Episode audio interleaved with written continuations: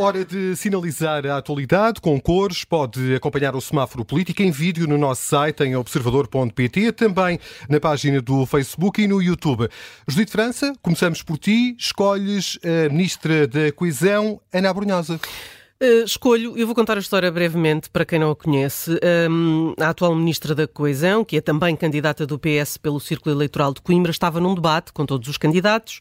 Uh, na Faculdade de Coimbra, um, com todos os candidatos, uh, a Coimbra, claro, quando decidiu abandonar o debate depois do candidato do Chega ter falado. Ora, não se chega a perceber o que disse António Pinto Pereira que tenha levado Ana Brunhosa a sair. A ministra não quis dizer especificamente que declarações a levaram a, a abandonar o debate, porque, e cito, não quero dar palco a discursos que considero inadmissíveis e intoleráveis. Sabemos que o cabeça de lista do Chega falou sobre população imigrante e também disse que as mulheres seriam uma das camadas mais frágeis da sociedade. A Brunhosa, a Brunhosa não disse uh, uh, o quê e disse, e disse mais, disse que não repetia a frase ou o discurso em causa porque considera que a comunicação uh, social já o tem feito em abundância. Aliás, diz que é o discurso habitual do Chega que passa repetidamente nas televisões e nas rádios. Bom, Ana Brunhosa pode não gostar mas o Chega é o terceiro partido no Parlamento e é o terceiro partido mais votado. E é um partido legal que tem assento na Assembleia da República. Um, pelo que se percebe, Ana Brunhosa, primeiro, não queria que a comunicação social desse cobertura às ações do Chega. Portanto, os jornalistas deviam fazer de conta que, não, que aquele partido não existe. Um, e isso estava tudo bem, porque Ana Brunhosa não concorda com as ideias do Chega. Um, António Pinto Pereira é candidato ao círculo eleitoral em que Ana Brunosa se candidata e eu pergunto se todos os que não gostam do discurso do Chega se levantassem dos debates, ficava o Chega a falar sozinho, sem contraditório, e isso seria melhor, pergunto eu.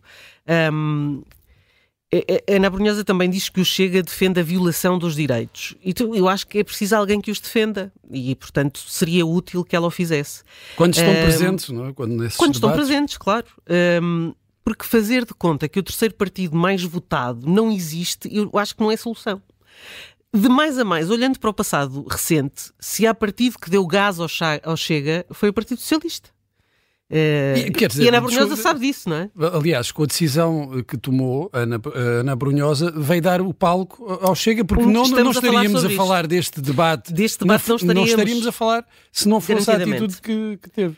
E estamos todos curiosos para saber, eu estou para saber exatamente que o que é que disse António assim Pinto Pereira. Que eu admito que possam ter sido graves, atenção, uh, mas não sabemos, até agora não, não, sabemos o que é que ao certo disse António Pinto Admito que sim, já ouvimos o Chega com, com, com sim, declarações sim, sim. graves.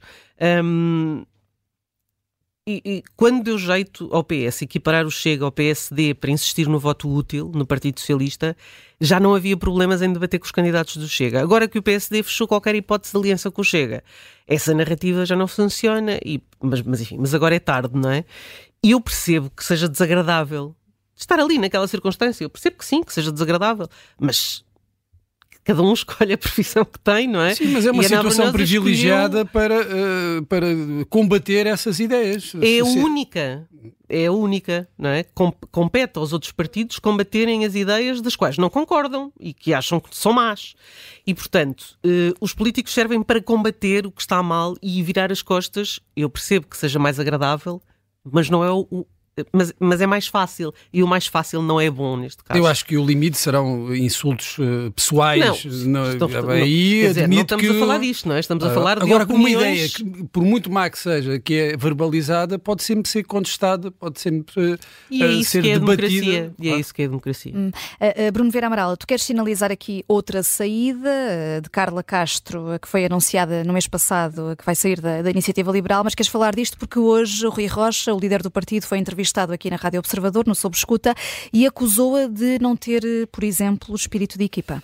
Pois, é, é, esta não é uma, uma, novidade, não é uma notícia fresquinha. Eh, eu acho que até já tinha sinalizado aqui uh, no semáforo, sim, mas altura, o, tema, o tema voltou uh, nesta entrevista aqui na, na, na Rádio Observador e é um tema muito incómodo para Rui Rocha, que tem muita dificuldade em explicar porque é que alguém que teve 44% dos votos na disputa interna eh, para a liderança do, da iniciativa liberal eh, acaba fora das listas e, e depois eh, fora do partido.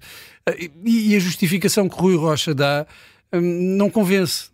Não convence. Ele diz que, bem, isto é, são um conjunto de critérios, uma decisão com a Comissão Executiva e eu assumo a responsabilidade. Ah, e perguntam, mas que critérios? Mas critérios, o espírito, então é que vem aí, entre outros, o espírito de equipa.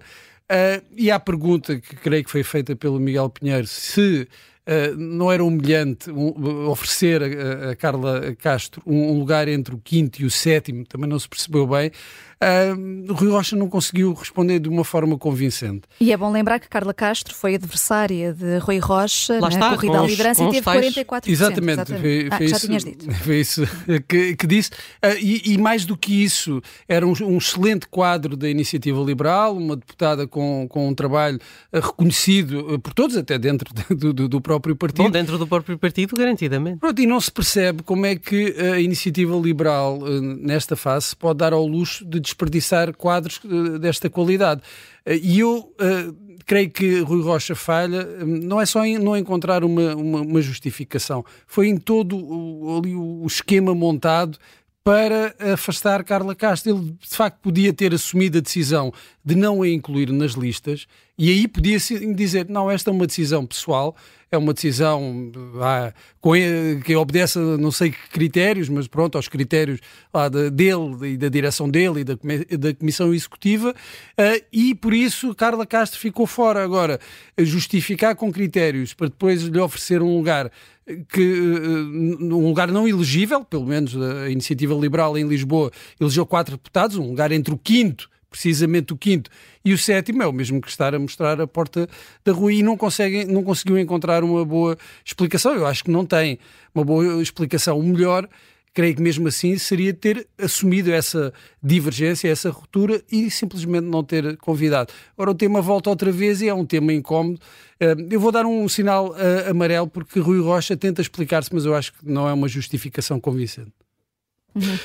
E assim que terminamos mais esta edição de Semáforo eh, Político com a Judite França e o Bruno eh, Vieira Amaral, que hoje quiseram atribuir eh, cores tanto à Ministra da Coesão, Ana Brunhosa, por causa da decisão que teve de abandonar um debate em Coimbra, acusou o candidato do Chega de proferir declarações de cariz xenófobo e o Bruno Vieira Amaral quis atribuir cor a Rui Rocha, o líder da Iniciativa Liberal, que esteve sob escuta aqui na Rádio Observador pelos esclarecimentos que prestou ou não prestou sobre a exclusão de eh, Carla Castro.